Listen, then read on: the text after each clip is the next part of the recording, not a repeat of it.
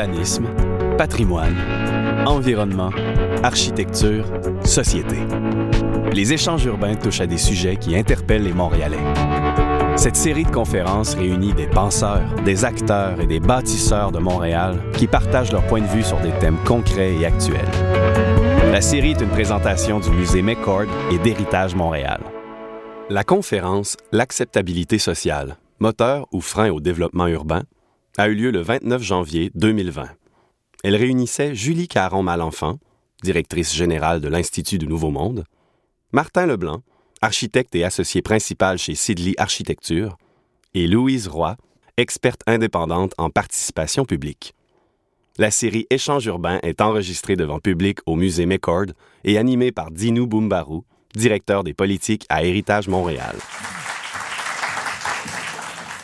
Pour ce 30e échange urbain, enfin, on salue euh, la persévérance qui est la nôtre, mais également la vôtre. on se félicite d'abord. Mais euh, c'est quand même la 30e. On est dans la huitième saison. Euh, il y en a deux autres qui s'en viennent, vous savez, le 11 mars sur la question du façadisme. Promenez-vous en ville, puis vous allez voir la profondeur du patrimoine dans plusieurs projets. Et le 6 mai, justement, sur la, la dimension autochtone de la métropole culturelle. Mais aujourd'hui, on a euh, choisi ce terme euh, et on s'est dit en préparation, le grand défi ce soir, ça va être d'abord un défi de diction. Alors, comment dire? Acceptabilité et euh, inacceptabilité et acceptation, inacceptation. Il y a beaucoup de termes qui sont associés. On pourrait même le dire en anglais. Hein, le Cambridge Dictionary parle de acceptability comme the factor and the condition that make people agree or tolerate something. Alors, vous voyez, il y a plusieurs dimensions dans ce concept. Je pense que ce soir, on pourra avoir une discussion très, euh, philosophique, mais euh, il y a une partie de philosophie, mais il y a aussi une partie très concrète, puisque ce sont des termes qui apparaissent de plus en plus dans l'espace public, qui servent à justifier ou non des projets, euh, parce qu'on est quand même dans une chaîne de décision sur des différents objets.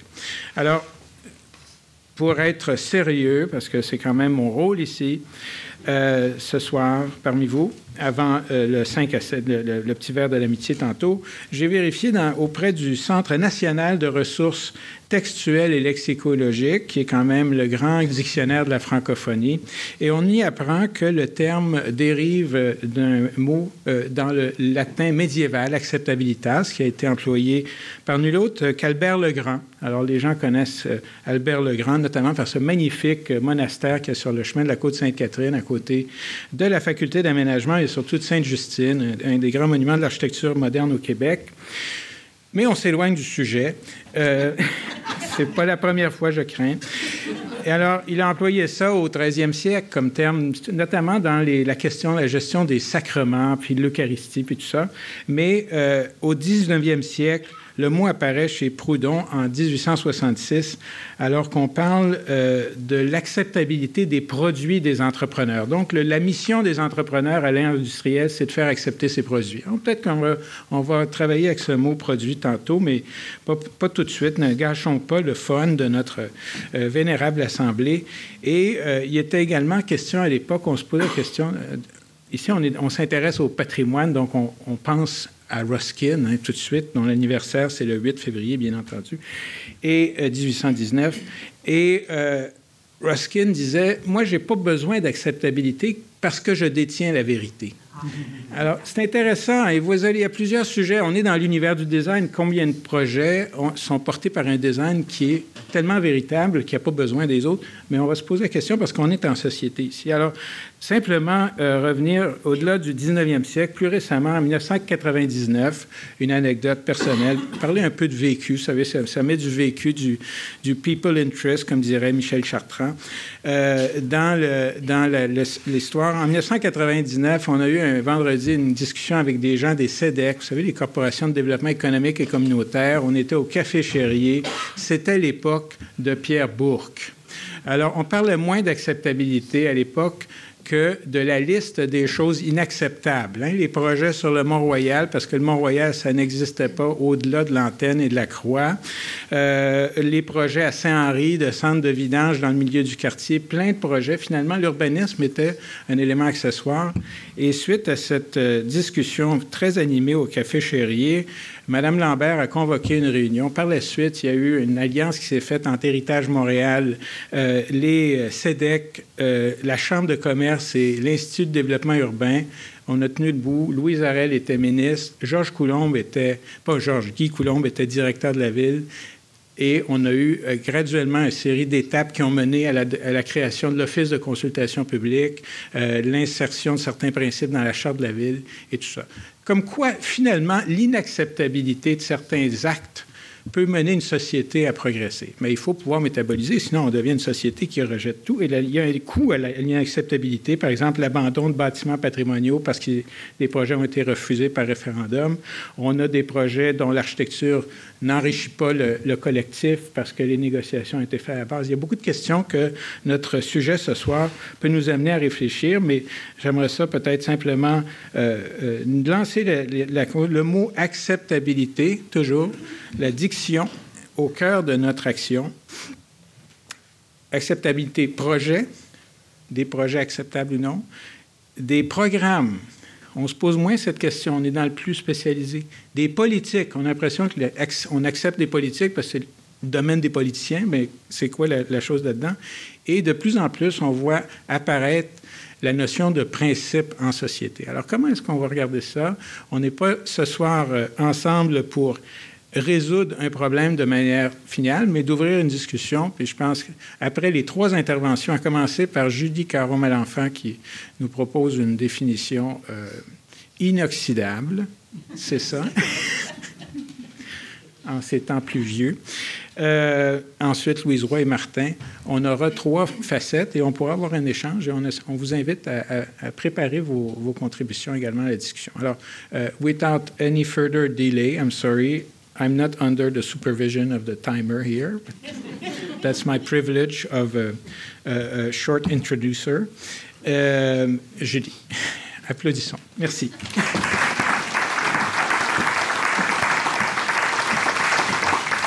Alors, euh, bonsoir, merci au Musée McCord, merci à Héritage Montréal pour euh, l'invitation euh, de venir m'entretenir avec vous d'un sujet dont je n'ai pas envie de parler. Euh, alors ça, ça va être mon introduction initiale, mais euh, je veux simplement vous expliquer qui je suis et en quel nom je m'adresse à vous aujourd'hui. Alors, je dirige euh, l'INM, qui est une organisation indépendante, non partisane, qui a pour mission d'accroître la participation des citoyennes et des citoyens à la vie démocratique. On met en œuvre notre mission à l'échelle du Québec, mais aussi à l'extérieur du Québec, au Canada, et on a aussi œuvré à plusieurs reprises dans la francophonie. et je vous dirais que que euh, nos principaux champs d'action sont l'éducation à la citoyenneté, d'une part, mais aussi l'accompagnement des institutions publiques dans l'instauration de dialogue avec la population, avec les citoyens, avec les parties prenantes, le champ qu'on appelle la participation publique. Alors, ce que je veux positionner d'une part euh, à travers tout ça, c'est que la participation publique est un champ d'exercice euh, qui réfère à un cadre méthodologique. Euh, il y a une littérature scientifique qui vient appuyer ces pratiques.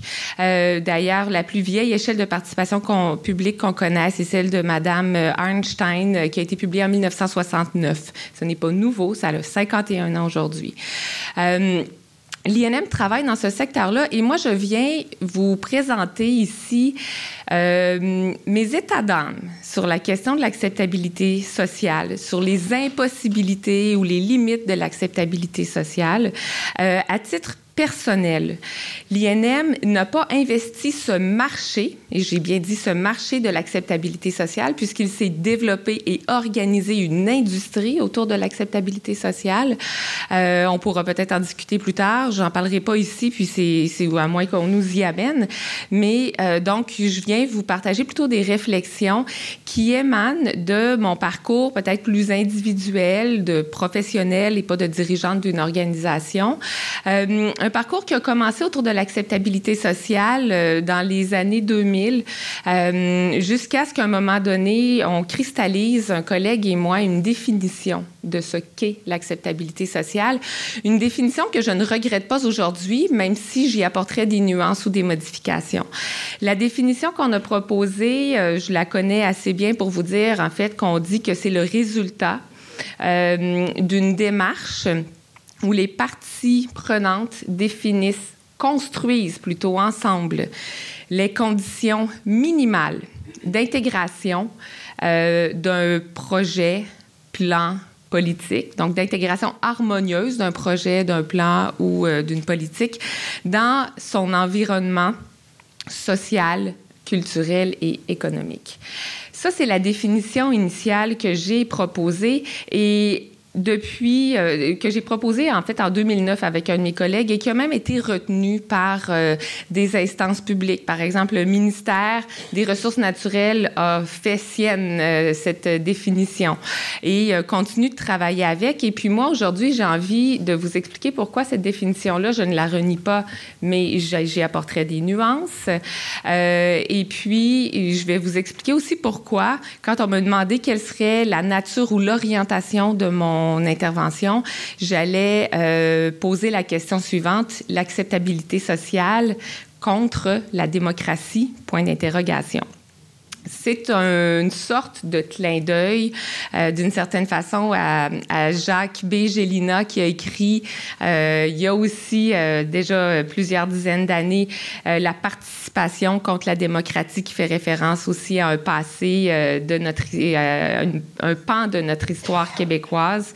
et je reviendrai pas là-dessus, mais pourquoi je veux vous parler de l'acceptabilité sociale et ramener l'idée de la démocratie, c'est parce que aujourd'hui, force est de constater que l'acceptabilité sociale, c'est non seulement rendu un marché, mais l'acceptabilité sociale semble se négocier de plus en plus souvent dans des sphères privées euh, et en dehors des, euh, de l'arène démocratique euh, qu'on s'est doté ensemble comme citoyens euh, pour euh, aborder des enjeux, des questions, des préoccupations qui, nous le jugeons, sont d'intérêt collectif.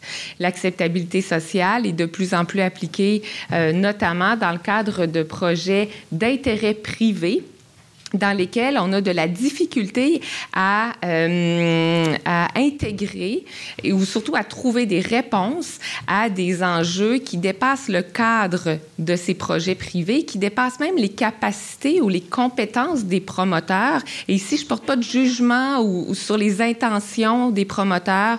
Il y en a de toutes sortes, des bons et mauvais, comme il y a de bons élus, de mauvais élus, comme il y a des citoyens bien intentionnés, des citoyens mal intentionnés. Donc ça, soyons clairs là-dessus. Si je de porter des jugements, mais lorsqu'on ouvre des discussions sur l'acceptabilité sociale, bien souvent, on il y a des choses qui émergent ou des préoccupations qui émergent qui dépassent le cadre strict du projet, qui pourtant sont euh, des préoccupations qui sont légitimes parce qu'un projet vient perturber un statu quo.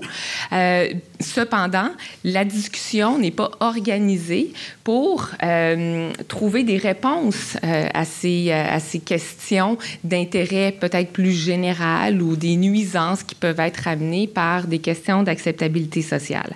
Alors, les nuances que j'apporterai à ma définition, à celle que je vous ai présentée tout à l'heure, c'est que de mon, de mon point de vue aujourd'hui, je crois qu'il est important qu'avant de déterminer si un projet est acceptable ou non, euh, si un projet est recevable ou non, il est peut-être important d'avoir une réflexion sur ce qu'on souhaite se doter comme euh, projet de société ou comme collectivité. Euh, et ça, c'est des, décisions qui n'appartiennent pas à, quelques individus ou parties prenantes euh, ou qui qui ne relèvent pas de la responsabilité de promoteurs qui ont des intentions pour un secteur euh, donné. Euh, donc, euh, il m'apparaît important qu'avant de se, de se prononcer sur l'acceptabilité sociale d'un projet ou de plusieurs projets à la pièce, il est peut-être important d'avoir une vision d'ensemble, d'avoir un projet collectif, un projet commun. Et euh, si je réfère à nos institutions et au processus aussi dont on s'est doté collectivement pour se doter de vision collective, les premiers éléments, les premiers outils qu'on a à notre disposition comme référentiel pour évaluer l'acceptabilité ou non, moi aussi j'ai des problèmes de diction, l'acceptabilité ou non d'un projet, euh, ce sont peut-être des outils comme un schéma d'aménagement comme un plan d'urbanisme. Euh, on a donc quelques éléments qui nous permettent d'abord d'évaluer si le projet correspond à la vision dont on s'est doté collectivement. Je vous rappelle, un schéma d'aménagement, tout comme un plan d'urbanisme, doivent euh, répondre à des critères euh, de, de consultation et de participation publique qui font en sorte que ce sont des outils qui sont minimalement, à tout le moins, parce que tout est imparfait, et la participation, puisqu'elle n'est pas obligatoire et volontaire, elle n'est peut-être pas représentative de tous les intérêts, mais quand même, euh, c'est une, ce sont des outils qui ont une forme de légitimité et qui permettent euh, de d'évaluer euh, la valeur des propositions qui nous sont présentées.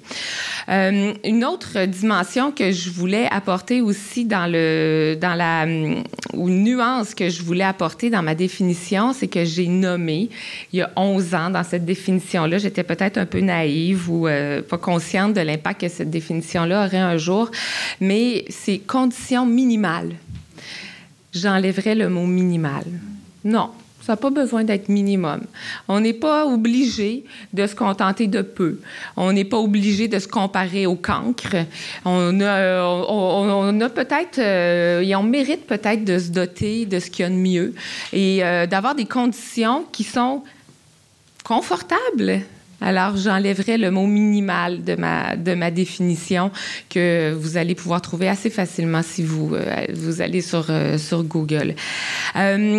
Finalement, euh, ce que j'aimerais amener comme élément de réflexion avant de céder la parole, il me reste à peu près une minute, c'est la question euh, de légitimité des acteurs dans la définition de l'acceptabilité, dans la définition pas euh, formelle que je présente, mais dans la construction de ce qu'est l'acceptabilité sociale. Euh, les acteurs privés euh, n'ont pas de mandat de représentation. Ils peuvent effectivement mettre en place des processus de dialogue pour nourrir leurs projets, améliorer la qualité de leurs propositions, et c'est bienvenu de le faire, évidemment.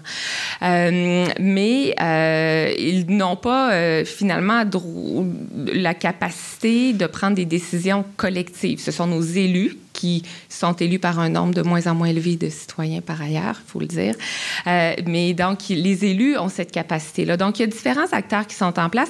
Et il y a aussi toute cette notion de partie prenante. Qui sont ces personnes qui participent au processus d'acceptabilité sociale mis en place par des acteurs? Ont-ils une légitimité? Est-ce qu'ils représentent réellement les intérêts de, l'ensemble de la population? Est-ce qu'ils représentent uniquement les intérêts des opposants? Qui sont-ils ces opposants? Sont-ils représentatifs. Ces opposants s'opposent-ils peut-être même au bien commun? Et ont-ils donc cette légitimité de s'opposer au bien commun? Alors, en fait, ce que j'essaie de vous dire, c'est qu'il y a beaucoup d'impossibilités et de difficultés sur la route de l'acceptabilité sociale. L'acceptabilité sociale, comme je le suggère dans ma définition, c'est un résultat souhaité, c'est peut-être un idéal, mais il n'y a pas de chemin il n'y a pas de recette pour arriver à ça. Et, euh, et la route pour y arriver peut peut-être parfois même se terminer dans un cul-de-sac. On ne peut pas exiger de la démocratie qu'elle produise nécessairement un résultat aussi précis que celui que le projet consommé soit acceptable. Alors, euh, je vais laisser la parole à mes collègues. Merci beaucoup.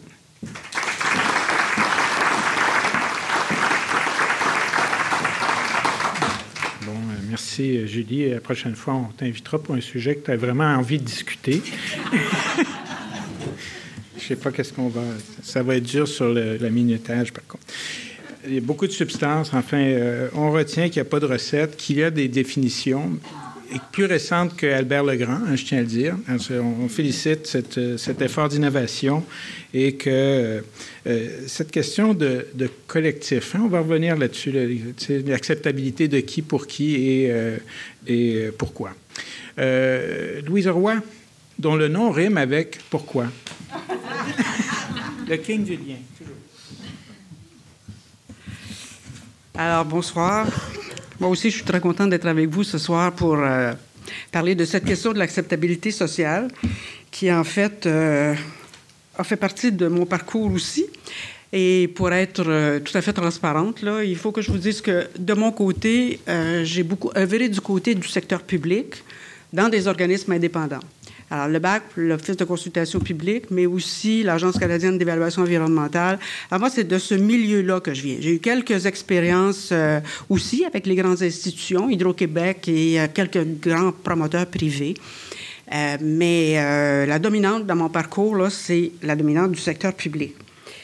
et puis, je voudrais démarrer en, en, en vous disant, quand on parle d'acceptabilité sociale, là, à quoi on l'associe? Et spontanément, on va l'associer, à mon avis, à des mouvements d'opinion, à un nombre de gens pour ou contre un plan, une idée, une association, une, politique, un projet. Et euh, de plus en plus maintenant, on va l'associer aussi à la prise de décision publique, mais aussi privée. Et on l'associe comme étant un facteur important et parfois essentiel à la prise de décision, même si on a de la difficulté à, l'atteindre ou même si on ne l'atteint pas. OK? On en parle, on veut l'atteindre, on la recherche. Alors, qu'on se souvienne simplement, en termes d'exemple, du fameux pipeline de transport du, euh, pétrole albertain ou bien euh, de la réaction spontanée à l'occasion du premier projet de la loi sur euh, l'immigration et rapidement, on est venu à mettre dans le vocabulaire euh, des médias et partout la question de l'acceptabilité sociale. Donc, c'est un contexte qui, à mon avis, un concept qui, à mon avis, est mouvant. Euh, il porte à interprétation selon qu'on est un promoteur, un riverain de projet, un élu municipal, euh, un, homme ou une femme de science il ne va pas vouloir nécessairement dire la même chose selon les contextes sociaux, les contextes économiques ou les contextes technologiques. Alors, il y a plusieurs définitions qui circulent. Vous en avez déjà entendu plusieurs, mais je vais, me permettre de donner, la mienne. Vous allez voir, elle est très pratique. Pour moi, l'acceptabilité sociale, c'est le degré de soutien qui est donné par une communauté à une idée, une politique, un plan, un projet, et à terme, son acceptation, son, consentement et mieux son adhésion.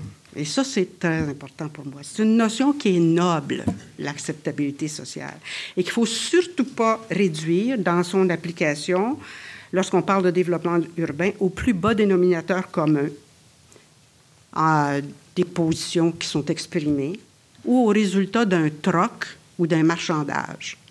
Au contraire, ça devrait être associé à la recherche d'une valeur ajoutée pour le territoire commun qui est touché par une politique, un projet. Et cette recherche-là, quant à moi, elle passe par la délibération sur les visions de développement, les valeurs communes dominantes, la discussion, la négociation parfois sur les avantages et les inconvénients pour la communauté et les groupes d'individus, et aussi la mitigation des impacts négatifs. Et tout ça, ça se fait dans un contexte démocratique. Et donc, dans un contexte de jeu de force particulier. Euh, et là, je me permets de citer deux politicologues, parce que je trouvais ça vraiment, ça rassemblait bien ce que j'avais à dire est démocratique une société qui se reconnaît divisée, c'est-à-dire traversée par des contradictions d'intérêts, et qui se donne des modalités égalitaires d'en arriver à des arbitrages qui sont justes. Pas pire, ça, hein, quand on y pense. Hein. Et un autre qui, qui, est allé plus au niveau de la formule, la démocratie, c'est une organisation constitutionnelle de la concurrence pacifique pour l'exercice du pouvoir. Un petit quelque chose là aussi. Alors, est-ce que la recherche de l'acceptabilité sociale est un moteur ou un frein au développement urbain? Bien, euh, moi, je réponds c'est un moteur, mais c'est un moteur à certaines conditions. Et il faut revenir effectivement aux outils dont on dispose en matière de développement urbain. Et, se rappeler que la légitimité qui est conférée, par les élections maintenant, ou les certitudes scientifiques ou technologiques, les investissements dans le domaine public, c'est pas suffisant maintenant pour justifier euh, une intervention euh, ou un, développement quelconque. Euh, et pourquoi ça? Parce que le développement urbain et surtout dans les enjeux de proximité, nous amène au cœur de la vie quotidienne des gens, leur habitat, leur qualité de vie, ou bien leur souffrance urbaine. Hein, quand il y a trop de cônes, quand il y a trop de vente de bœuf dans les rues, trop de travaux, etc. Il y a un paquet de, problèmes de nuisance, et, mais aussi sur des questions beaucoup plus fondamentales euh, qui concernent l'habitat. Les citoyens sont extrêmement sensibles parce que ça fait partie des choses auxquelles ils tiennent le plus. Et de la même manière, l'administration municipale les élus, la proximité des élus avec les électeurs, ça rend nécessaire l'acceptation des initiatives de développement et de plus en plus le soutien actif à ces initiatives dans un contexte d'urgence environnementale. Alors, on a, comme plus le choix. Là. Il faut que tout le monde contribue à bâtir la ville. Parce qu'il faut bâtir des villes résilientes. La nature nous pose des défis et des contextes euh, puis on ne la contrôle pas. Alors, il faut être capable de se mettre ensemble pour en arriver à un développement urbain qui soit viable et qui soit résilient. Alors, les enjeux, par contre, du développement urbain se, situent à plusieurs échelles. Le voisinage, le quartier, l'arrondissement, la ville, la région, et se déclinent euh, en termes de, sur plusieurs registres culturels, environnemental, religieux, de classe sociale, avec ce que ça implique comme, euh, comme pluralité de points de vue et comme pluralité de thèmes. Alors, on peut se demander si c'est possible d'atteindre l'acceptabilité sociale dans tout ça pour un développement dont on veut être fier, mais qu'on souhaite viable et durable. Euh, l'acceptabilité sociale à l'échelle du voisinage peut-elle contredire l'acceptabilité sociale à l'échelle des quartiers de la ville? Bien sûr. On l'a vu à moult reprises. Ça arrive souvent. L'acceptabilité sociale sur un projet d'infrastructure, par exemple, de transport, peut-elle contredire l'acceptabilité? on dirait que j'ai fait exprès. L'acceptabilité sociale sur la protection de l'environnement, sur la protection du patrimoine? Ça aussi, on a vu ça. Alors, il y a beaucoup de défis qui sont posés dans cette recherche d'acceptabilité sociale. Et moi, je voudrais vous, en vous parler de trois de ces défis-là. Un défi d'information et de mobilisation, un défi d'élaboration des projets et d'analyse des projets, et puis un défi autour de la délibération elle-même et du débat.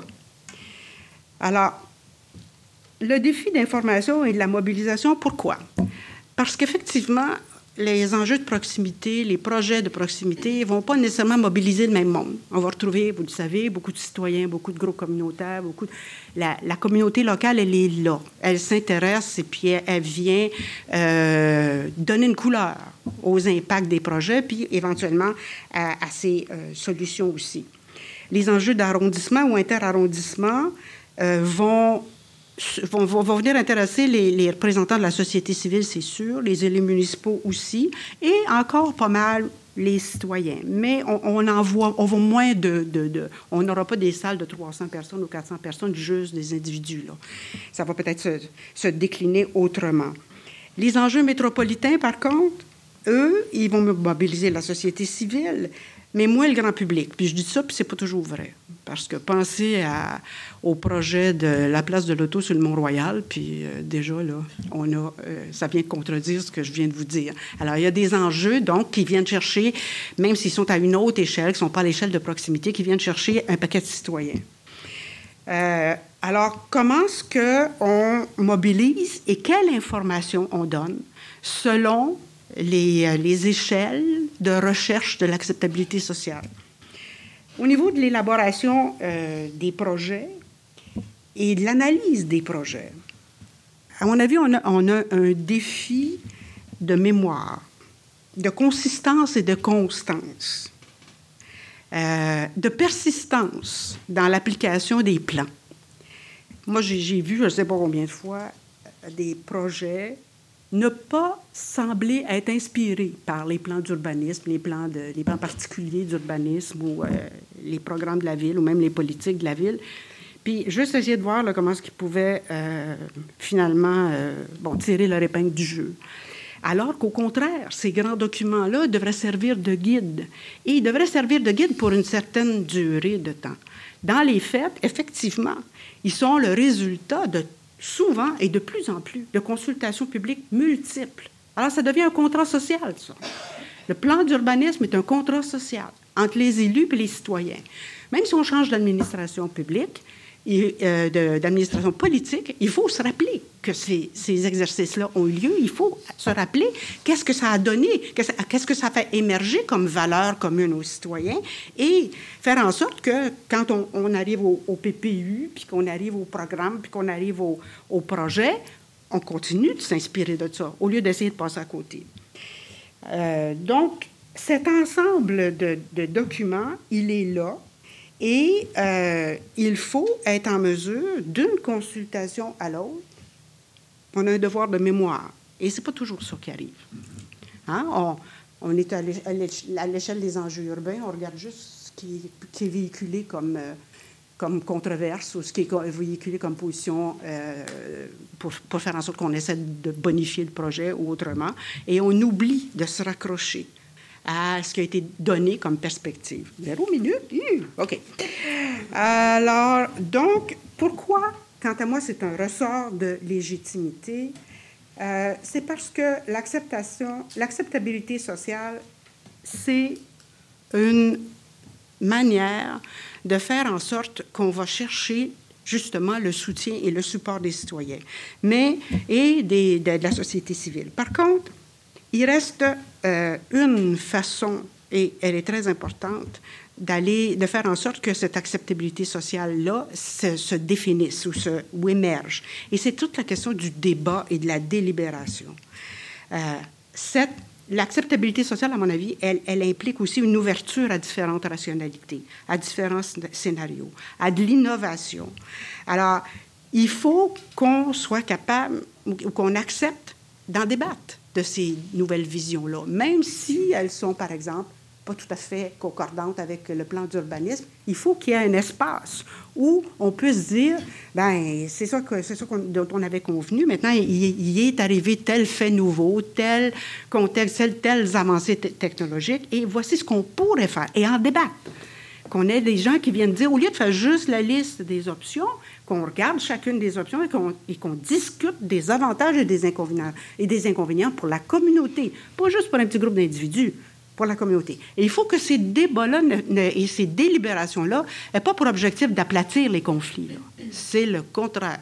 Il faut qu'il faut qu'il les regarde en face et qu'il fasse en sorte qu'on ne sait pas juste d'arrondir les angles, mais qu'au contraire, on cherche encore une fois une valeur ajoutée. Alors, je vous laisse là-dessus. À mon avis, actuellement, les procédures sont variables pour aller chercher l'acceptabilité sociale. Et il y a de tout sur le ciel de Montréal. Il se fait de tout. Du bon, du moins bon, puis du pas bon du tout. Euh, alors, l'acceptabilité sociale dans tout ça, elle peut peut-être passer, surtout si on veut avoir une cohérence, puis une mémoire dans le développement, elle peut peut-être passer aussi par une sorte de, de discussion de nos processus. Puis moi, j'ai choisi une image comme ça. Euh, c'est la première fois, je pense, que je choisis une image dans une des présentations où il n'y a personne, juste des roues. Mais l'acceptabilité sociale, pour moi, c'est l'huile qui fait tourner les roues. Image est à l'envers, pas grave. ah oui, c'est vrai. C'était une question pour la oui, c'est ça. Alors voilà, donc euh, je vous laisse avec aussi deux défis qui m'apparaissent, deux autres défis qui m'apparaissent importants la transparence et la crédibilité des processus et l'imputabilité des gens qui les mènent. Voilà.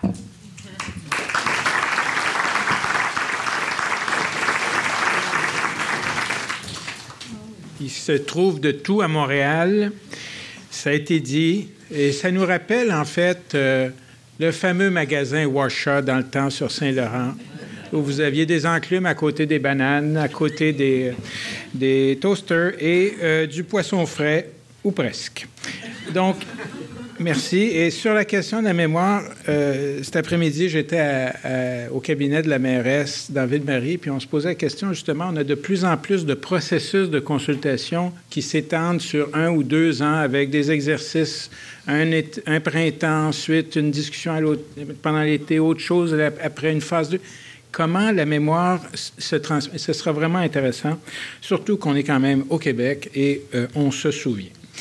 Alors, une dernière image après celle-ci qui nous rappelait, euh, l'image de, Louise était particulièrement euh, forte par rapport à son statement que c'est un moteur, donc effectivement, on ne sait pas si c'est un diesel ou quoi, là, mais c'était certainement pas à l'huile d'olive.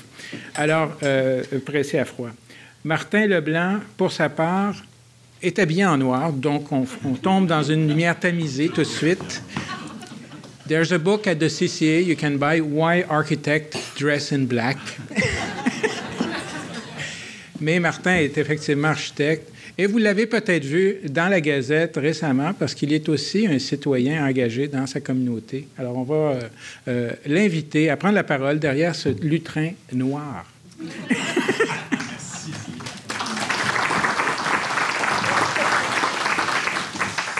Bon, ben, merci de m'avoir invité. Euh, oui, bon, ben, je, ne suis pas un spécialiste sur le sujet, loin de là. Euh, je suis un architecte, mais j'ai eu à travailler au cours de mes années d'expérience dans, bien des cas qui m'ont amené à, me réfléchir sur en quelque sorte l'acceptabilité sociale, mais surtout sur le, bien collectif. Et, ce que je peux vous dire aujourd'hui, c'est que l'acceptabilité sociale, ben, c'est un otage. Hein. C'est-à-dire que nous, comme professionnels, on vient nous voir, on nous demande. Moi, je, ne travaille qu'au privé. Hein, pratiquement euh, depuis, depuis toujours, parce que c'est ce qui se construit le plus. Et j'estime que notre rôle comme architecte, c'est de faire l'éducation des développeurs. Euh, et pour le bien collectif, parce qu'il se construit beaucoup plus de bâtiments privés que publics. Et c'est beaucoup plus dur d'avoir de, une conscience euh, collective pour un développeur privé, pour qui ce n'est pas sa mission d'entreprise, que pour un bien collectif. Alors, j'ai décidé d'ouvrir dans le privé pour essayer euh, de, de, sensibiliser, dans le fond, euh, les développeurs, justement, au bienfait, à la valeur de développer euh, collectivement. Mais quand on vient nous voir, nous, on dit, ben, il faudrait faire passer un projet à la ville. C'est toujours ça qu'on nous demande. On nous demande toi, est-ce que tu peux nous aider à nous faire passer le projet à la ville? Et la ville, ce qu'elle fait, elle, ben, elle regarde justement l'opinion publique, elle regarde les activistes, elle regarde tout ça, et elle se dit, est-ce que c'est un bon projet? Elle regarde ses plans, elle regarde ses règlements, mais c'est cette bataille-là de l'opinion publique que je vais vous parler euh, ce soir, euh, parce que l'opinion publique, elle est, à mon avis, euh, déboussolée. Alors, elle ne croit plus les politiques, elle ne croit plus les développeurs, elle croit de plus en plus les activistes qui ont eux aussi un agenda. Il n'y a personne de méchant, il n'y a personne de, gentil, ils ont tous différents agendas. Et présentement, on voit que euh, j'avais une autre image que j'aurais voulu montrer, c'est euh, finalement les citoyens de New York qui ont expulsé Amazon, le géant Amazon de leur ville. C'est quand même incroyable. Tu as des citoyens qui ont qui ont, repoussé un projet de création de 20 000 emplois dans leur ville. Alors là, puis là, les politiciens étaient tous pour le projet, les associations commerciales étaient tous pour leur projet, mais les associations citoyennes étaient évidemment contre parce que euh, on, se rend compte que euh, présentement, les villes sont sous une énorme pression. On a une pression au niveau les terrains. Les terrains valent très, très cher, sont très, très rares. Il y a une valeur incroyable et, on, est sujet à, la, valeur de ces terrains-là qui euh, force justement les, les, gens qui les ont à essayer de chercher les vendre ou créer de la valeur. On a une offre en logement euh, qui est homogène. Souvent, on a toujours les, on a des produits très similaires, peu importe l'endroit, qui sont toujours très chers. Donc, la population se sent exclu, se sent de plus en plus exclu de ce débat-là public. Et ben, c'est connu. Alors nous, quand, on commence, on essaye justement d'évaluer l'opinion publique, comment qu'on va réussir à, aller la chercher, comment on va réussir à la convaincre, euh, euh, parce qu'on se dit que si on convainc l'opinion publique, ben forcément, on a un bon projet. Ce n'est pas nécessairement le cas, c'est une question de valeur. Euh, mais j'aimerais aussi vous parler d'une expérience personnelle. Et c'est très approprié avec ce qui se passe. Moi, j'ai commencé à travailler sur le, développement urbain en Chine, en fait, dans la région de Wuhan, où il y a présentement le, virus. Et puis, euh, donc, euh, ça, date de 2002, c'est quand même assez longtemps, mais j'étais plus jeune, évidemment, et très content, très, très heureux de travailler pour un client privé, main dans la main avec ce que je pensais être la collectivité, le maire, le, développeur, les, bon, tout le monde, en fait, semblait vouloir développer euh, ce projet-là. Et puis, on a développé euh, un plan pour la création de 6 000 logements dans un terrain qui était plutôt marécageux. Alors moi, je, n'y voyais que, que du bon. Il n'y avait aucun excusez l'anglicisme, il n'y avait aucun downside à ce projet-là. 6 000 nouveaux logements qui se créent dans un terrain marécageux. Alors, évidemment, c'est un plan d'urbanisme, ça a pris quelques années avant que ça soit développé. Mais euh, lorsque je suis allé voir, euh, bon, euh, cinq ans plus tard, je pense, quand le projet s'est fait, à Wuhan, justement, une des villes les plus chaudes de Chine, eh bien, il y avait des gens aux portes qui étaient contre le projet, qui avaient perdu leur emploi parce qu'ils pêchaient dans le marécage, eux autres, parce que, parce qu'eux autres, c'était leur vie qu'on avait effacée euh, d'un trait comme ça. Euh, et puis, ils se ramassaient dans rien. Alors, pour moi, le bien-être ne se résume pas à la qualité de notre, de, notre environnement construit. Le bien-être, là, ça se passe avant, pendant et après le projet. Et, et ça, euh, euh, je pense que euh, lorsqu'on fait des plans d'ensemble, ben, j'aimais ça tantôt quand, quand, vous disiez qu'il faut parler de vision. Il faut, il faut effectivement parler de vision d'ensemble. C'est comme ça que nous, on va aller chercher justement comme, professionnels, qu'on va, qu'on va aller chercher euh, euh, euh, ben, ce qu'on veut, ce qu'on souhaite, comment on, va, qu'on va comprendre ce que les citoyens recherchent. Parce que là, quand on nous parle en code, quand on nous dit, ben voici les hauteurs, voici le type de projet, voici la volonté de créer de l'emploi ou le type de rue, ben, il n'y a pas de vision là-dedans. Ça ne me dit pas comment, qu'est-ce qu'on recherche, comment qu'on fait pour, pour, pour développer un, engagement collectif au succès d'un quartier ou d'une communauté. La, vision, ça va au-delà de notre environnement construit. L'environnement construit est excessivement important. C'est un, moteur dans lequel on, va vivre, évidemment. Mais je pense que si on veut aller chercher euh, euh, euh, l'opinion publique, la collectivité, ben il, faut, on, doit parler de vision d'ensemble et non de plan d'ensemble. Et puis, euh, ben, je ne me rendrai pas euh, tout à fait à la fin, mais c'est correct. Euh, et, pour nous, et, pour moi, l'idée, c'est de parler d'inclusion. C'est de parler d'inclusion citoyenne, c'est de trouver... vous savez, ce que, je dis aux développeurs, c'est qu'il faut avoir cette abnégation-là et, je, dis la même chose au, groupe de pression, disons, c'est qu'il faut, aller au-delà de nos motivations premières comme groupe, comme société, euh, même comme politiciens, pour chercher toujours, constamment, collectivement, le bien collectif. Et, à partir de ce moment-là, pour un développeur, c'est simple à comprendre. Je leur dis, écoutez, lorsque vous installez votre, votre superbe édifice en bordure d'un parc, vous êtes très content parce que votre édifice prend de la valeur, visiblement. Vous avez un bel espace vert devant, il y a des gens qui viennent, c'est bon pour vos commerces. Alors pourquoi ne le construiriez-vous pas, vous, ce parc-là? Pourquoi ne seriez-vous pas vous, les promoteurs de cet espace-là pour la collectivité. Et puis, euh, euh, ça, va vous donner de la valeur parce que visiblement, vous le faites quand vous construisez près d'un parc, vous le faites pour aller chercher plus de dollars au pied carré. Donc, donc c'est très simple. Mais, mais à la base, c'est de dire, est-ce qu'on peut, nous, collectivement, être un peu plus généreux dans notre façon de, voir pour chercher le bien collectif et non seulement dans ce qui est construit, mais aussi dans le temps? Parce que là, c'est l'autre dimension que je veux amener. L'acceptabilité sociale, pour qui, pour quand? C'est pas, pas juste pour moi aujourd'hui, c'est pour mes enfants, c'est pour les enfants de mes enfants. Donc, donc je pense qu'il faut euh, euh, en tout cas, moi, moi, comme professionnel, je vois que, notre rôle est vraiment un rôle d'essayer d'engager les gens à participer davantage, à, être plus présents, à être plus informés.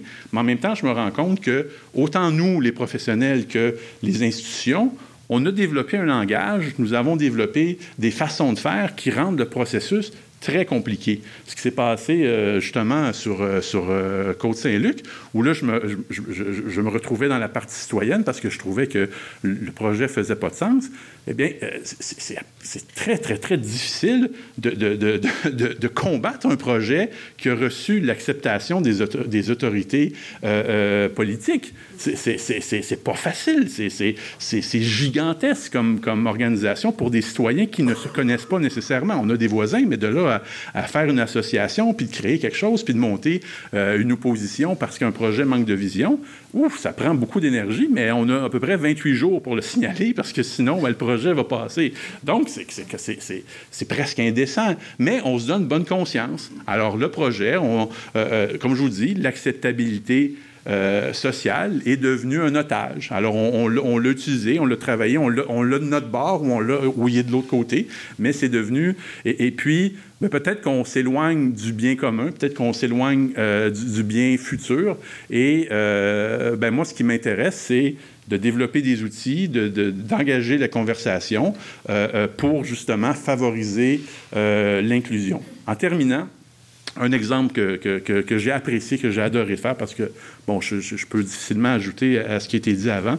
Euh, j'ai euh, travaillé récemment avec la ville de Rimouski où euh, il euh, une... Euh, on se questionnait, en fond, sur le développement depuis plus de 30 ans sur une partie à, l'entrée de la ville de Rimouski qui donne sur le fleuve, juste en avant de l'église, qui présentement est, littéralement une mer de stationnement.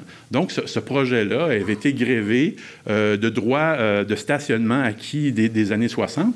Mais enfin, tout ça pour... ce que je veux vous dire, c'est que nous, on est arrivé là, euh, on est engagé et par un développeur qui à qui le terrain est appartenu et par la ville pour justement aider les citoyens à se faire une vision. Alors, c'était un long processus qui a commencé par une page blanche, qui a commencé par, je ne vais pas vous présenter un projet, je vais vous demander à vous qu'est-ce que euh, vous pensez? Et des fois, on se dit, bon, ben, les citoyens ne veulent pas participer. Euh, il y a des séances d'information de, de workshop où il y avait 500 personnes qui étaient là on, avait 500 personnes qui sont venues, qui étaient intéressées à savoir ce qui se passait. Puis évidemment, il y avait des groupes de pression. Il y avait des gens qui étaient contre tout projet. Il y a des gens qui ne, souhaitaient qu'un projet en particulier. D'autres étaient plus ouverts. Mais, je, pense que si on leur donne des outils, les citoyens, la population, vont, se sortir des groupes organisés pour euh, montrer de l'intérêt. Et, je pense qu'il faut favoriser la participation citoyenne, pas juste la participation des groupes organisés. Alors, c'est euh, le sujet de mon, de, mon commentaire. Merci.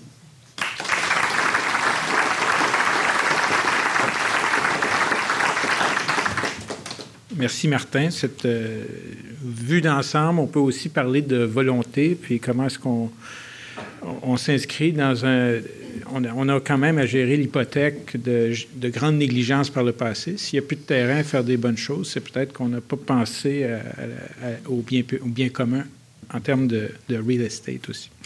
Alors, on va inviter euh, Julie, Louise et Martin à occuper ces magnifiques fauteuils que le Musée McCord nous fournit euh, régulièrement, euh, mis en scène par notre aimable technicien. Oui, tu es là. Julie est là et Louise est là. Et moi, ça, c'est ma place avec le câble. Vous savez, nous, on applique ce principe qui paraphrase un célèbre euh, politicien contemporain français qui, on peut dire, la démocratie, c'est moi. Alors, on a quelques, quelques minutes parce qu'évidemment, comme d'habitude, on veut, tout le monde veut se diriger vers la pièce d'à côté ou un, un un Pinot Grigio euh, sud-africain, euh, c'est quelque chose comme ça, euh, importé directement d'Albanie. nous attend. Et des échanges qui vont certainement être, c'est comme d'habitude, c'est toujours très intéressant, mais je pense qu'on a quelques sujets. Peut-être qu'on peut mettre une image plus lumineuse, quoique le procédé.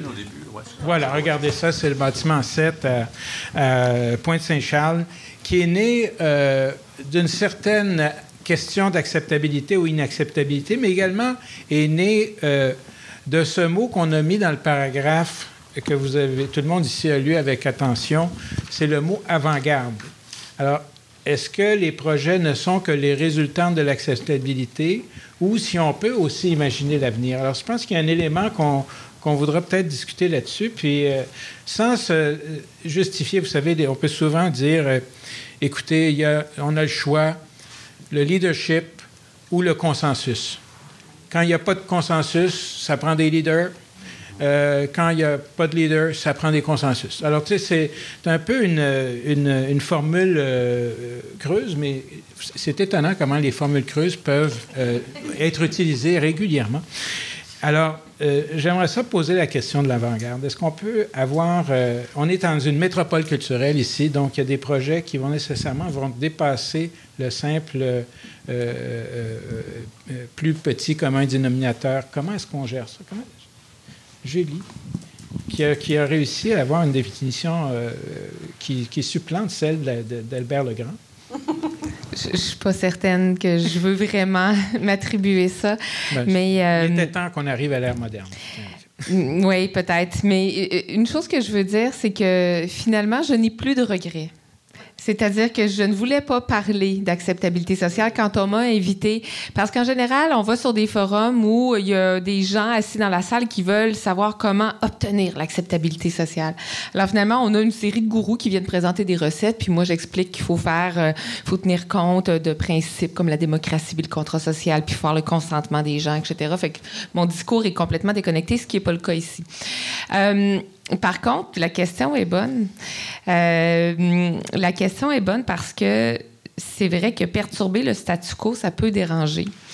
Euh, c'est vrai que l'innovation, ça peut déranger, mais je vois pas d'impossibilité parce que pour moi, tout est dans le comment. Et plus, et, et, et, depuis tout à l'heure, j'entends nos trois interventions, puis finalement, ce dont on parle, c'est de participation publique, avec un souhait qu'on arrive à un résultat positif qui permette à tous, autant les détenteurs d'intérêts privés que les défenseurs du bien collectif, de s'épanouir dans un cadre le plus euh, enrichissant, le plus euh, euh, attrayant, le plus agréable, le plus valorisant possible. Alors, alors, c'est pas. c'est la participation publique, finalement, qui nous conduit éventuellement à un résultat. Mais c'est l'erreur peut-être quand on s'engage dans une démarche d'acceptabilité sociale, c'est d'imposer cette exigence, cette obligation de résultat, euh, alors que finalement le résultat on le connaît peut-être pas d'avance. Et pour cette raison-là, je crois pas qu'il y a d'impossibilité à se projeter ailleurs. Est-ce qu'on peut parler, faire un lien avec une notion de, de comment bâtir une confiance dans l'avenir? Parce que toujours on se situe les discussions à aujourd'hui, mais à travers les ce processus, quand même, c'est une société qui se dirige vers le demain. je dis, c'est pas. Il n'y a rien à voir avec les bérets blancs, là, ici, là, c'est pas vers demain. Et mais comment est-ce qu'on établit une confiance pour durer dans, Les grands projets ont tous besoin de temps. Tu, tu l'as dit, c'est avant, pendant, après. on est dans des. Euh, le, circuit mécanique qui nous a été présenté est un processus qui s'inscrit dans le temps. Comment est-ce que cette notion de confiance, toi qui. Euh... Ben, ben, euh, moi, je trouve qu'il n'y a, pas de. Il a pas de baromètre d'acceptabilité sociale. Donc, comment comment qu'on fait pour c'est qui, en fait, l'acceptabilité sociale? Je veux dire, c'est l'acceptant social. qui est-ce? Donc, euh, est-ce que, tu parlais d'avant-garde, tu bon, est-ce que il y a des outils qui peuvent nous permettre justement d'être des outils d'avant-garde qui pourraient nous permettre de connecter plus, de, de, de favoriser, puis, puis d'avoir un meilleur pouls de, de, de, la société, des, des, besoins, des, des, ambitions, des volontés? Est-ce qu'il y a quelque chose qui est plus... Euh, parce que ça prend des, tout le temps des années. Puis aussi, est-ce qu'on parle de, la préparation de projet, mais souvent, on, oublie le après. Est-ce que, est que ça a été... Est-ce qu'on a fait un suivi? Est-ce que le projet a été, est-ce que le projet a été réussi? Est-ce qu'on est satisfait? Donc, c'est peut-être d'avoir constamment cette conversation-là. C'est Louise euh, s'était beaucoup posé des questions sur les suivis, je me rappelle.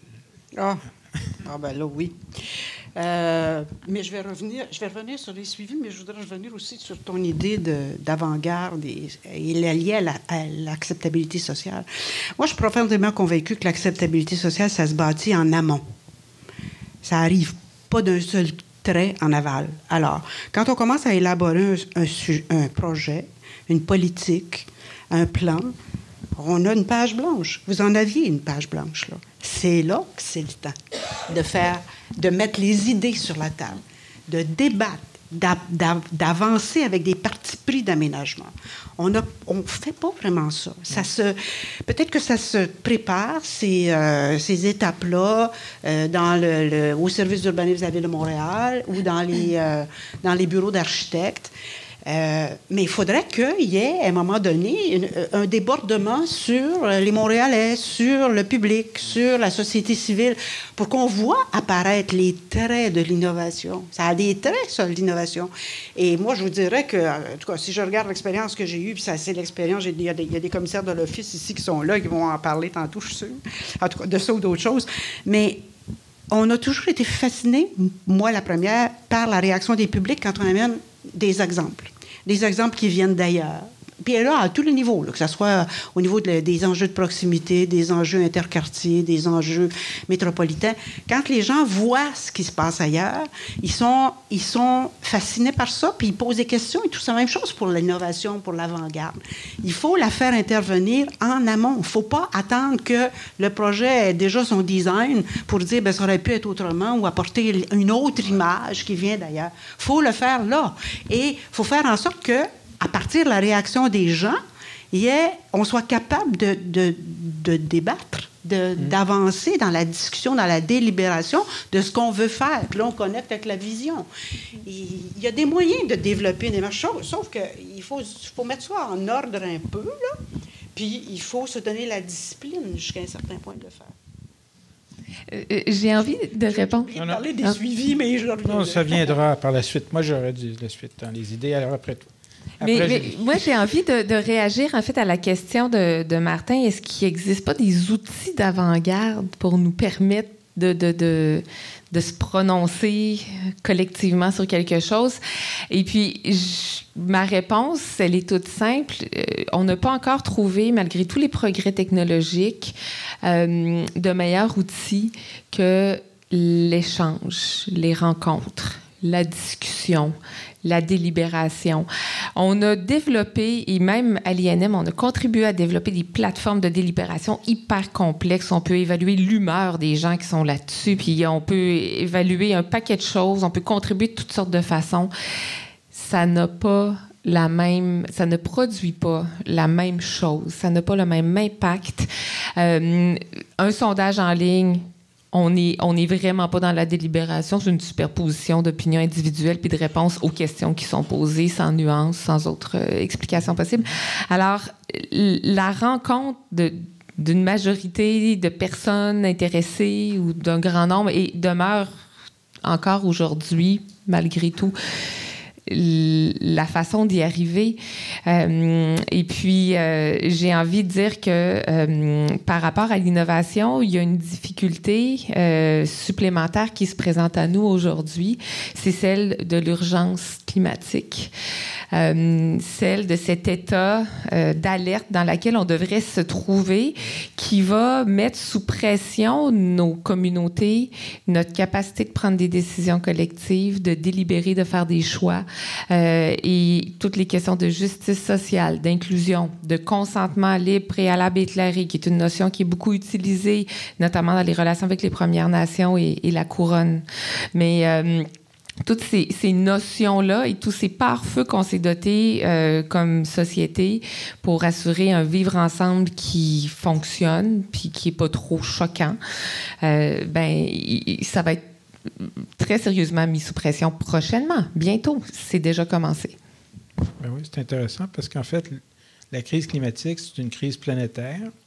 Puis on va, on va appliquer la pression sur la délibération à l'échelle locale et municipale, c'est finalement avec euh, des, Enfin. Mais la question était adressée à Martin, mais Louise avait quelque chose à dire. Alors, on va faire un petit consensus, Louise, Martin, et on vient. Sur les suivis?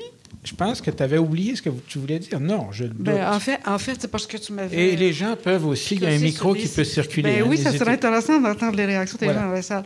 Mais sur, euh, sur les suivis, effectivement, euh, l'acceptabilité sociale, c'est bien beau, ça, mais si, les, si on ne voit pas le lien avec la décision, puis si les, les élus ne viennent pas jusqu'à un certain point dire en quoi ils ont retenu euh, ce qui a été dit dans le cadre des processus dans la décision, ben là, on a un problème. Ça, c'est un premier suivi. Puis ensuite, qu'est-ce qu'on fait vraiment de, des décisions qui ont été prises à la suite de consultations publiques? On s'est aperçu que malheureusement, souvent, il y avait des gens qui avaient pris des engagements puis ils n'y tenaient pas du tout. Bon, c'est sans doute un, fait d'innovation puisque ça ne s'est jamais produit avant le fait. Il y a une, intervention de monsieur qui va donner son nom avant. Salut, je m'appelle euh, Frédéric. Je suis un citoyen engagé pas étudiant, pas professionnel du tout. Euh, euh, j'apprécie pas mal ce que Julie a dit par rapport à la, les éléments importants pour euh, l'acceptabilité sociale, l'échange, la discussion. C'est effectivement probablement l'ingrédient principal pour que ça se passe. Puis je revenais aussi sur une question que, que, Martin avait posée sur les fameux outils. Est-ce qu'on a ces outils-là pour, pour que ça se passe? Puis en fait, euh, je me demandais, est-ce que vous avez des liens avec Sidley euh, euh, Publicité qui développe des outils probablement dans les meilleurs dans le monde en communication et en médiation? Pas pour les groupes sociaux ni pour les villes la plupart du temps, plus pour les, gens qui ont les poches profondes, qui ont les moyens de se payer ces, fameux outils de communication-là, qui, au bout du compte, servent à vendre des idées ou des projets de société dans certains cas. Euh, le, je blâme pas, euh, pas du tout Sidley pour ça. Euh, j'aimerais par contre qu'on ait les moyens ou que les gens qui travaillent à, faire passer des, des projets sociaux qui sont un peu plus grands que, de vendre un, téléphone ou une paire de chaussures aient, aussi ces, moyens-là. Parce que vraiment, les outils, on les a en, réalité. Ils, sont là, ils sont disponibles. Est-ce qu'on a les moyens de se les permettre? Je pense que oui, mais... On, a fait, nous... mais je suis assez quand même d'accord avec, euh, euh, euh, ben, avec vous deux, en fait, sur, sur la possibilité d'avoir, d'utiliser des outils, mais aussi de ses limites de ces outils-là. Nous, on a essayé un truc avec les médias sociaux où on a visé, on a utilisé des outils publicitaires pour viser un quartier dans lequel on voulait développer un bâtiment pour connaître un peu le pouls des usagers de ce quartier-là. Alors, euh, quelqu'un qui euh, se promenait dans ce secteur-là recevait des publicités ciblées qui étaient en fait un sondage où on demandait euh, qu'est-ce qu'ils aimeraient avoir comme commerce ou comme type de, projet dans leur quartier? Et puis, on a reçu toutes sortes de réponses. Alors, euh, puis euh, la, question était quand même assez longue, mais on a, on a, surtout reçu des réponses nous disant quoi ne pas faire. Alors, je veux pas encore un Moses de Starbucks ou je veux pas encore si ou donc donc puis on recevait par exemple des trucs super intéressants comme ben, ce serait le fun d'avoir juste un endroit où on peut aller sans consommer. Dans le fond, donnez-nous une place pour qu'on peut juste être là, puis qu'on ne soit pas obligé d'acheter rien, puis qu'on peut euh, faire quelque chose ensemble, ou se rejoindre comme communauté, ou ainsi de suite. Donc, oui, on, on, essaie avec bon, des moyens limités, mais ça reste quand même assez en surface des réponses qu'on reçoit. Ça, ça ne, ce n'est pas un échange, ce n'est pas une discussion, c'est, ce sont deux euh, monologues, finalement. C'est pas la, plateforme Potluck qui cherche. Oui, c'est ça. C'est tout ça que vous avez utilisé? Donc, des monologues. Ben, un peu, oui. C'est parce que tu n'es pas, dans, pas dans un contexte comme ce soir où on peut avoir des discussions. Puis, il n'y a, pas vraiment. Moi, moi, ce que je reproche à ces c'est fascinant. J'adore ça parce qu'on sent qu'on a une connexion beaucoup plus grande à certains trucs, mais en même temps, tu n'as pas nécessairement de conclusion par rapport à euh, justement euh, des, grands euh, des, des, des, échanges, des workshops urbains ou des trucs où tu invites la population à, travailler, où tu finis après une plénière avec une, une énergie collective. puis peut-être qu'on a touché moins de monde avec le workshop. Peut-être que juste 200 personnes par rapport aux 5000 qu'on a touché avec, avec Potluck, ben, ben c'est moins de monde. Mais en même temps, tu as peut-être 200 personnes passionnées qui vont ressortir de, ce meeting-là. Donc, il y a différents outils pour différentes fonctions, mais je constate quand même les limites des, technologies pour l'instant. Ben, un jour, on va tous avoir une puce dans la tête, puis on pourra être euh, intelligents tous ensemble de la même façon. Mais euh, Louise a mentionné une chose, il me semble, il y a cette adhésion. Il y a plusieurs degrés. Hein. On parle d'acceptabilité, mais c'est une acceptabilité d'indifférence ou de non-refus, non-objection ou de tolérance ou bien d'adhésion, voire d'enthousiasme. Finalement, est-ce que l'exercice peut transformer les gens au-delà de juste de tolérer que quelque chose se passe? Ça devient, peut-être c'est un projet privé, mais ça va devenir quelque chose d'un actif public. Parce qu'ultimement, les projets, c'est très rare. On nous disait, ah oui, mais dans beaucoup de cas, on nous dit, ah, c'est des investissements privés, vous mêlez-vous pas de ça. J'ai dit, à part des, des, cuisines puis des chambres de bain, la plupart des constructions qui sont dans un espace collectif, c'est-à-dire à côté d'une rue ou d'un chalet dans le bois qui gagne un, prix de l'ordre très souvent, ben c'est toutes des. Il n'y a jamais de projet entièrement privé. on est toujours en relation avec la société. Mais euh, sur cette question, est-ce que tu penses, Louise, qu'on peut avoir pas juste d'acceptabilité, tolérance, mais aussi avoir des, mettons, un certain enthousiasme? Ben, moi, je, en fait, c'est le et, et, je reviens à un, pardon, un, commentaire que Martin a dit, puis que je pense que Julie aussi a évoqué, c'est qu'on on a développé une mécanique qui est tellement euh, euh, sophistiquée que c'est un code. finalement, c'est comme les ordinateurs. Qui sait réparer même un auto maintenant, ou un vélo, euh, peu importe, mais c'est tellement codé que c'est devenu compliqué alors qu'on sait que c'est complexe, mais il y a peut-être un enjeu de, de, de, métabolisme social. Ben, en fait, c'est le sens de. C'est le message que j'essayais de vous passer ce soir. Moi, je pense que dans la mesure où euh, quand on fait un exercice autour d'une politique, d'une vision, d'un projet, dans la mesure où ce qu'on cherche, c'est vraiment la meilleure politique, la meilleure pour la communauté, et qu'on s'en va vers une valeur ajoutée. On a de l'information qui nous permet de connaître notre territoire, on a de l'information qui permet de connaître notre histoire. On met ces éléments-là ensemble.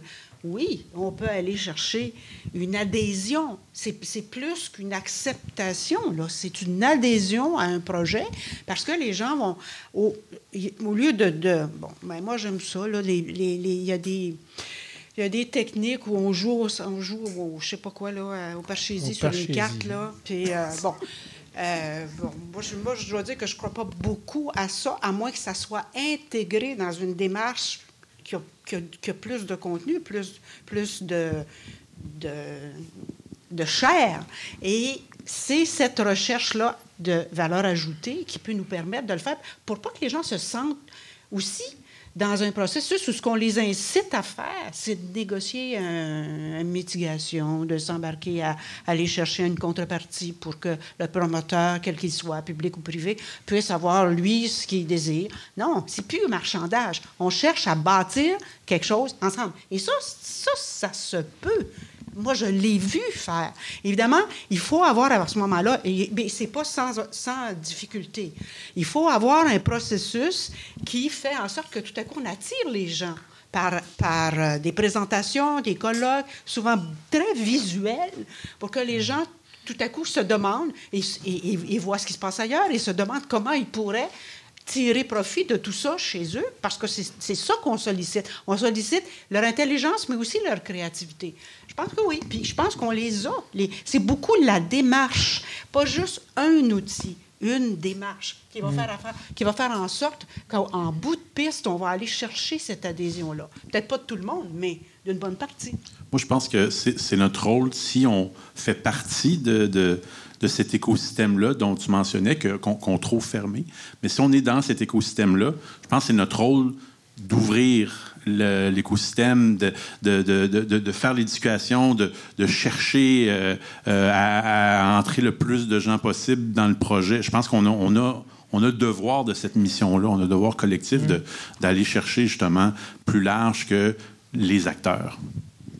Et l'urgence climatique, je reviens à ça, c'est un, ça, ça, devrait susciter l'envie d'un projet collectif si on n'est pas capable d'aller chercher une autre envie ailleurs.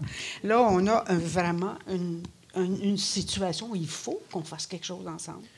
Oui, mais il faut, faut, le faire à 7 milliards de personnes. Et organiser dans le paquet de gouvernement qui ne s'y intéressent pas tous de la même façon. On peut le faire au moins au niveau de Montréal. Oui, mais c'est ça. Bon, Est-ce que Montréal, c'est le. On connaît Jésus de Montréal, mais Montréal doit-elle porter sur ses épaules les péchés du monde? c'est une question que.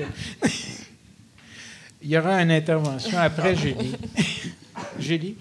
Non, on va laisser l'intervention. J'allais dire oui. Montréal peut porter sur ses épaules les péchés. Non, mais c'est parce qu'on on peut décider de mener la parade ou d'être en, d'être en, bout, euh, en bout de fil.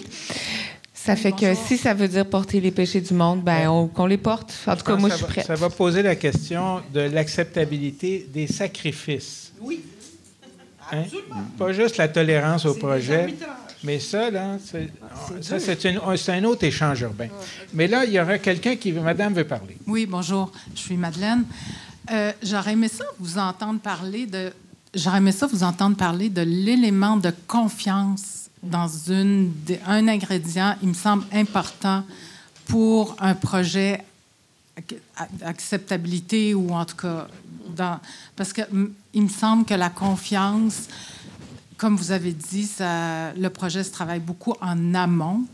Et la confiance, j'ai pas entendu aucun interlocuteur parler de cet élément-là qui me semble être euh, un élément incontournable dans le succès d'un projet parce qu'une institution ou que ce soit un promoteur ou il y a des promoteurs qui font faillite, ils changent de, de, numéro, puis ils s'appellent un autre tel, puis après ils recommencent un autre projet mais l'élément confiance me semble euh, un ingrédient tout à fait incontournable. Ben, ben moi, je dirais avec vous que c'est la perte de confiance en ce moment qui arrive. C'est que on, ne croit plus euh, nos politiques, on ne croit plus nos développeurs.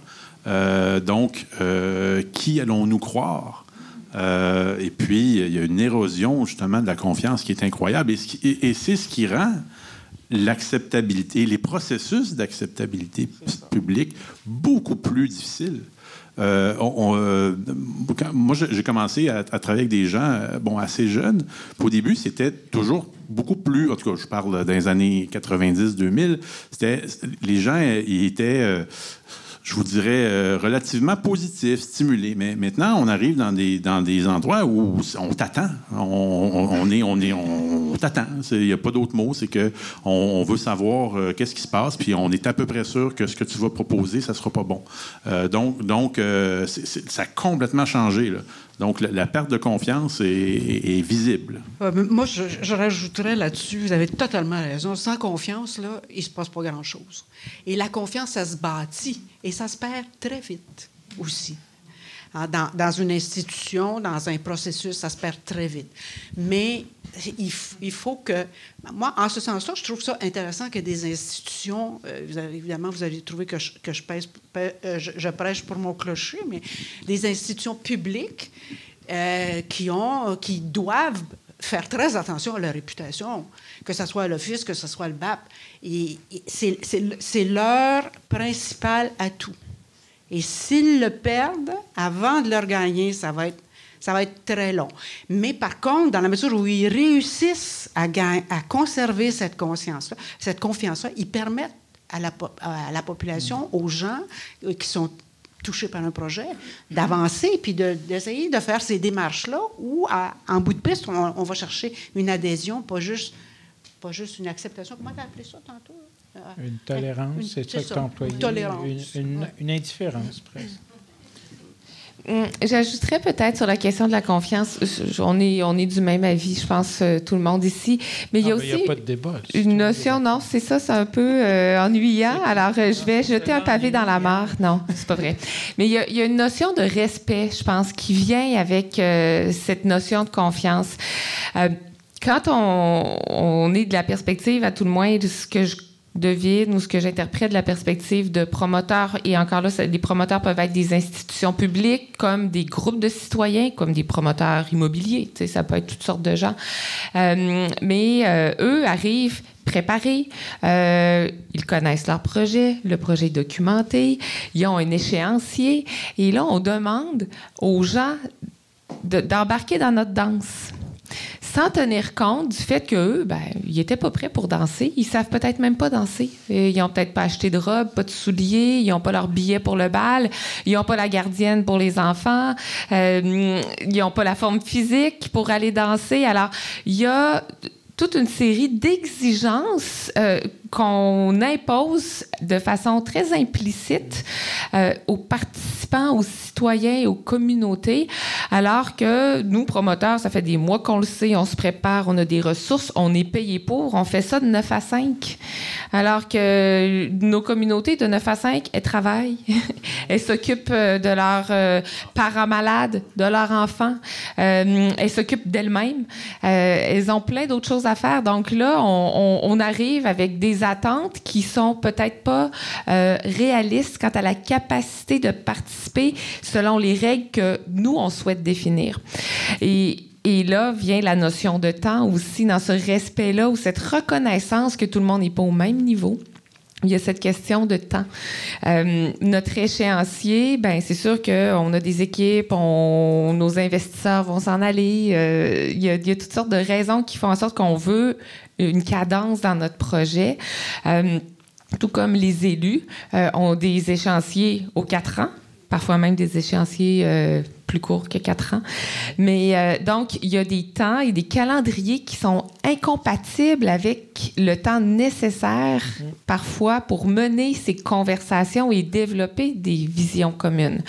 Alors, et là, je ramène parce que je veux juste euh, j'ai quelqu'un je vois qui me supporte là-dedans là mais euh, euh, mais je ramène la question la climatique je ramène la question climatique parce que là je viens de dire tout ça puis on n'a plus le temps sur les enjeux climatiques. Alors, je ne sais pas comment ça va se passer. Puis, puis, puis c'est pas juste ça. Moi, je trouve que la, la réponse aux enjeux climatiques euh, dépend, pour venir de ton truc, en grande partie de l'innovation on, nous n'aurons pas le choix d'innover si on veut réussir à, à, à répondre à, à l'urgence.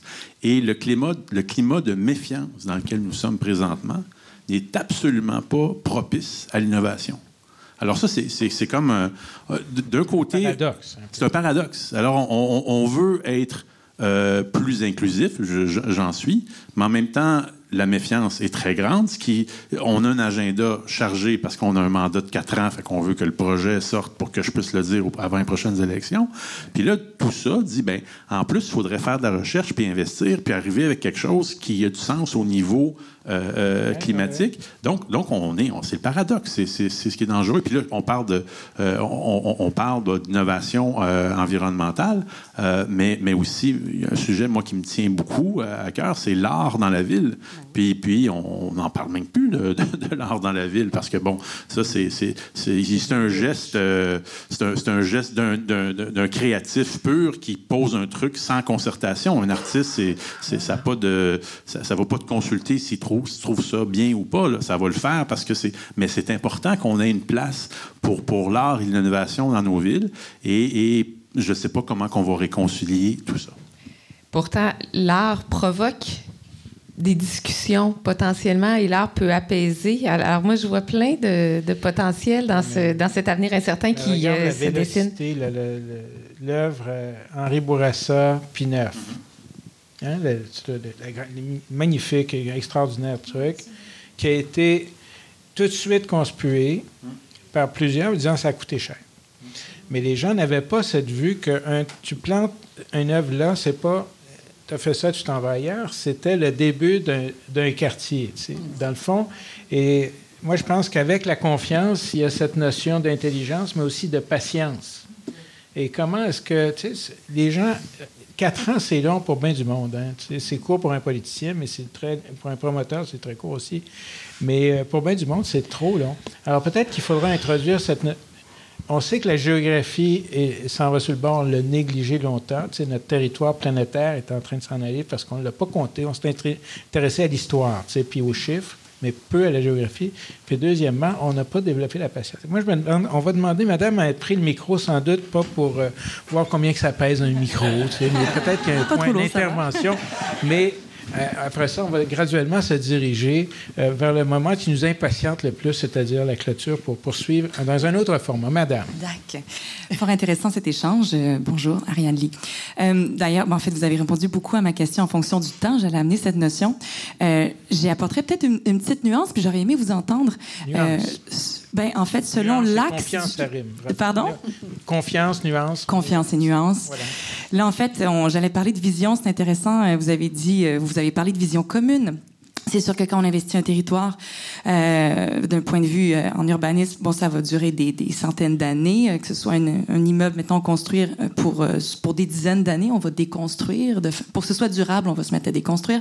Mais cette vision qui dure de projet d'envergure, qui dure sur des décennies, qui a un leg sur le territoire, engager le citoyen, faire des consultations, des, des, des workshops participatifs, je me demandais de votre point de vue, jusqu'à quel point les citoyens sont capables de se projeter dans le temps, surtout qu'il y en a aussi qui sont de passage sur un territoire. Depuis le début d'un projet, on est là pour cinq ans, dix ans, j'ai ici pour une job, je repars.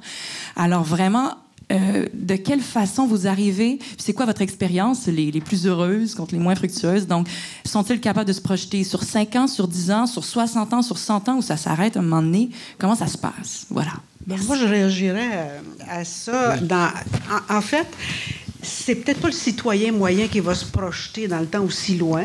Encore que s'il connaît bien son quartier, s'il l'a vu évoluer à travers le temps, euh, il peut se rappeler au moins de, des transformations qui, qui, se sont produites et, et sur la base de ces transformations-là, juger de ce qu'il souhaiterait voir projeté dans le temps.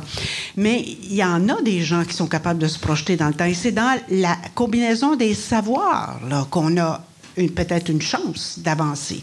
Il y a des experts, et là, tu sais, les experts, il y a des, parfois, ils sont, leur, intervention, on a envie de la repousser parce qu'on dit la place est aux citoyens, la place est à la parole citoyenne. Moi, je veux bien, mais il y a aussi une place pour l'expert. Et l'expert doit jouer ce rôle-là. Il doit la prendre, cette place-là. La question, c'est qu'il ne faut pas qu'il écrase tout le monde autour, mais il doit venir dire, j'ai justement se projeter dans le temps, puis essayer de raconter sur la base de, ses connaissances, sur la base de ses expériences, ce qu'il a vu ailleurs puis essayer de, de, faire en sorte qu'on on puisse en profiter ici à Montréal ou dans la communauté qui va faire cette démarche-là. Et encore une fois, en arriver à un débat.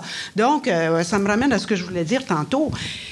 On peut être découragé par rapport aux problèmes de confiance, par rapport aux problèmes euh, d'acceptabilité sociale à aller chercher à différentes échelles, mais il y a différents acteurs dans la société qui ont des rôles à jouer, qui ont des connaissances euh, à mettre à profit pour tout le monde. Et il y a, et il y a la population aussi. Puis la population, c'est pas c'est pas des innocents. C'est un paquet de gens qui ont des expériences et qui ont des, compétences. Et c'est cette, euh, cette combinaison-là avec en bout de piste quelqu'un qui, doit, qui va devoir décider. Et ça, je m'excuse. Moi, en tout cas, je suis convaincue. J'ai fait de la consultation publique toute ma vie. À un moment donné, il faut que quelqu'un décide. Il faut qu'on avance. Parce que sinon, on peut rester à discuter trop longtemps. Alors, donc, l'expert, d'une part, mais la parole citoyenne est très importante, la parole de l'expert est, très importante, la parole des différentes clientèles aussi, les jeunes. Les jeunes, les. les euh, bon. Alors, vous savez ce que je veux dire, mais, puis en bout de piste, quelqu'un qui décide.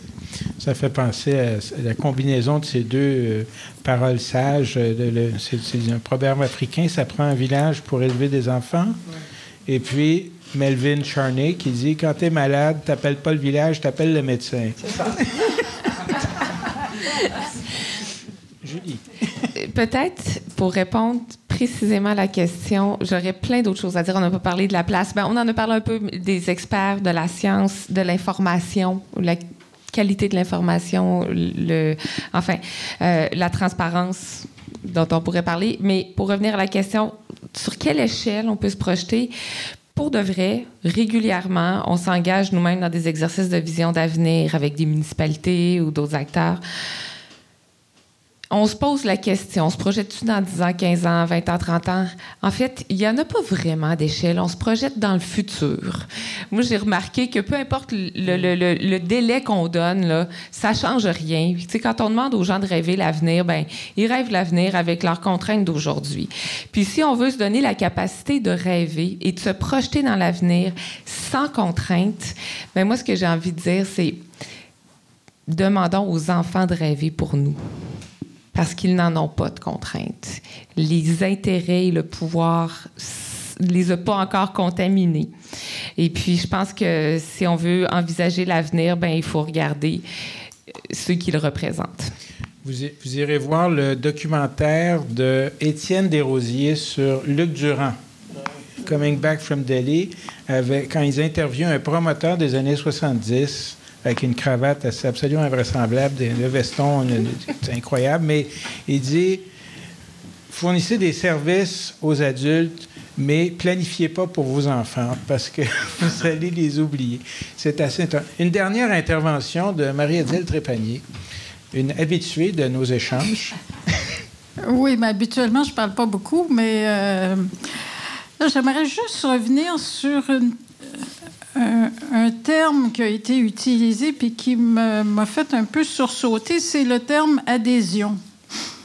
Moi, quand j'étais étudiante en droit, on nous parlait des contrats d'assurance comme des contrats d'adhésion, puis ça, c'était pas bon, parce que ça voulait dire qu'on n'avait pas un mot à dire, euh, même si on lisait les petits caractères, tu signes en bas, puis c'est ça ton adhésion. Alors, j'ai assisté à beaucoup de réunions, de toutes sortes d'affaires, de consultations où on était supposé être consulté, mais en fait, tout le programme était déjà défini d'avance. Et puis, au fond, ce qu'on cherchait, c'était influencer les gens pour qu'ils adhèrent au projet. C'est bien. C'est bien que les gens soient informés, que les gens... Mais souvent, ils ont l'impression d'être consultés, mais ils sont plutôt informés. Alors, par rapport à ça, je me pose... Euh, je veux faire revenir un autre terme qu'on n'a pas abordé beaucoup aujourd'hui, c'est la construction de consensus.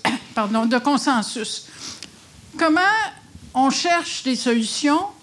Comment on, des fois, l'innovation, ça peut venir de, de la tête d'une personne, mais très souvent, ça vient de la tête de plusieurs personnes qui travaillent ensemble pour construire quelque chose. Alors, ce qu'on appelle en anglais le consensus building aussi, euh, et ça me ramène à une question que Julie euh, Caron Malenfant a posée tout à l'heure et que je me suis posée toute ma vie professionnelle. C'est comment on, on peut parvenir, comment négocier, à combien de personnes on peut négocier une solution et construire une solution à combien de personnes? En petits groupes, avec un mélange d'experts, de citoyens, de promoteurs, etc., on arrive à trouver des solutions, des consensus. Mais quand on a un gros groupe, comment on fait pour vraiment construire un consensus? C'est pas juste faire adhérer à, une salle de 200 personnes? Alors, on a avec ça les mots de la fin. C'est une question, OK. C'est une question pertinente, hein? c'est ça, pertinence, hein? C'est qu'on a parlé d'intelligence, tout ça.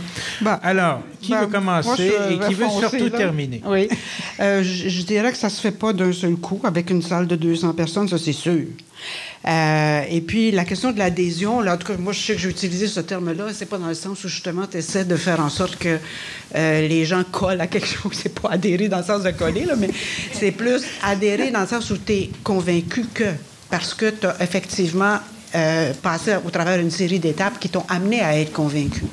Mais alors, si on revient à la question du consensus, c'est à travers des démarches, mais c'est et des démarches qui peuvent impliquer plusieurs groupes de personnes à différents niveaux. Mais à chaque fois qu'un groupe travaille, il faut que la connexion soit faite avec le groupe suivant. Et ça, on le fait pas beaucoup. Il faut que les fois, on trouve les moyens de faire en sorte que soient informés tous ceux qui, d'une façon ou d'une autre, soit par leur, les, enjeux qu'ils portent, soit par leur intérêt, euh, participent au, euh, processus, qu'ils suivent ce qui se passe ailleurs. Et la, la, capacité de faire une bonne synthèse est importante aussi pour que le processus se continue. Mais une synthèse honnête. Les gens qui font des synthèses ont énormément de pouvoir énormément de pouvoir. Je, pousse là-dessus. La personne qui tient le crayon, elle a énormément de pouvoir. Il faut qu'elle soit imputable. Alors, donc, la, capacité de faire des synthèses et de comme ça, de bâtir une démarche d'un groupe à l'autre, si on est dans un contexte de consensus building, si on est dans un contexte où on parle d'une vision, puis on s'en va vers un plan d'urbanisme, on s'en va vers d'autres choses, encore une fois, les gens qui, qui, font les liens entre les différentes étapes de la démarche, c'est extrêmement important. Puis il faut que un public plus large que celui qui a participé aux différentes étapes soit informé, qu'ils soient, pour qu'ils puissent être associés d'une façon ou d'une autre, ou, pour le moins réagir s'ils n'est pas, pas d'accord avec euh, un des éléments qu'ils vont retrouver dans l'information. Ben, ben, moi, je suis d'accord avec ce que vous dites. C'est un défi.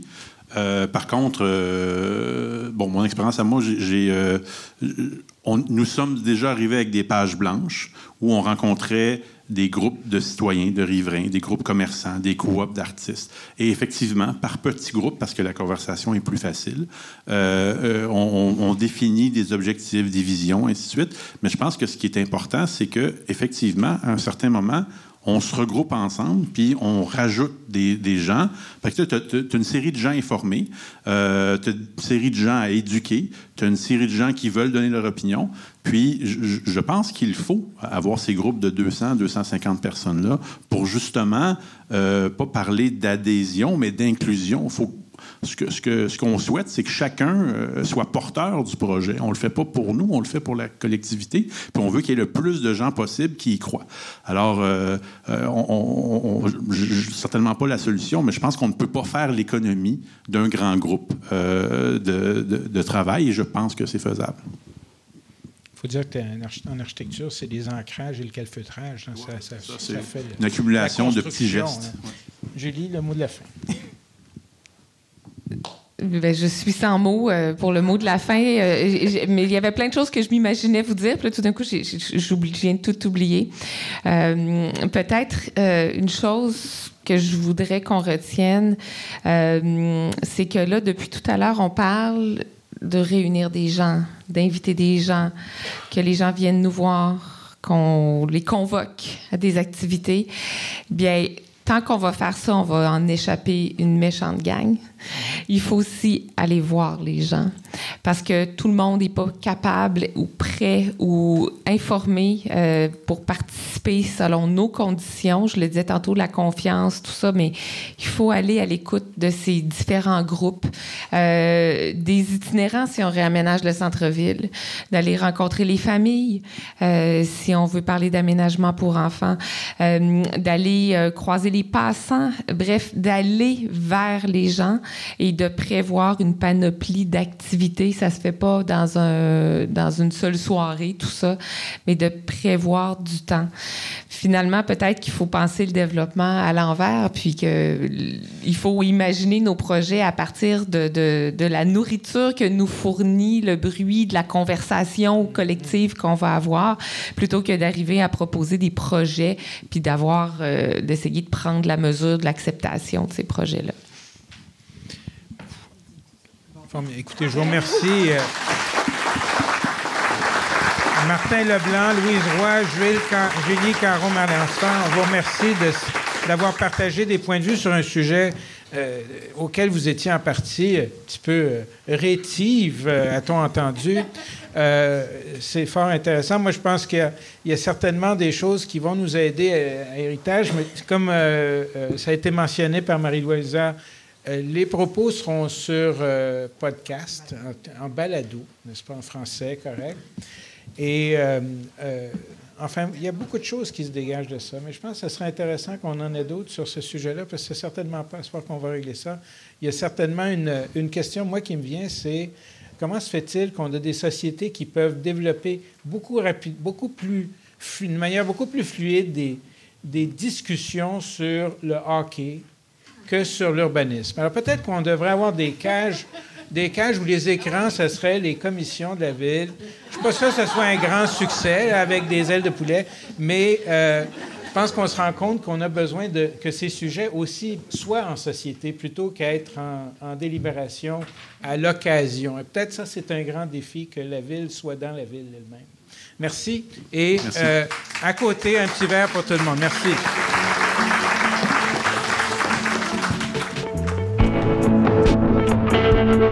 Les thématiques urbaines vous passionnent? Abonnez-vous à l'émission pour être informé de l'ajout de nouveaux épisodes. Nous sommes intéressés à connaître les sujets qui allument les Montréalais. Proposez des thèmes pour la prochaine série Échanges urbains en passant par la page web des Échanges urbains sur le site du Musée McCord.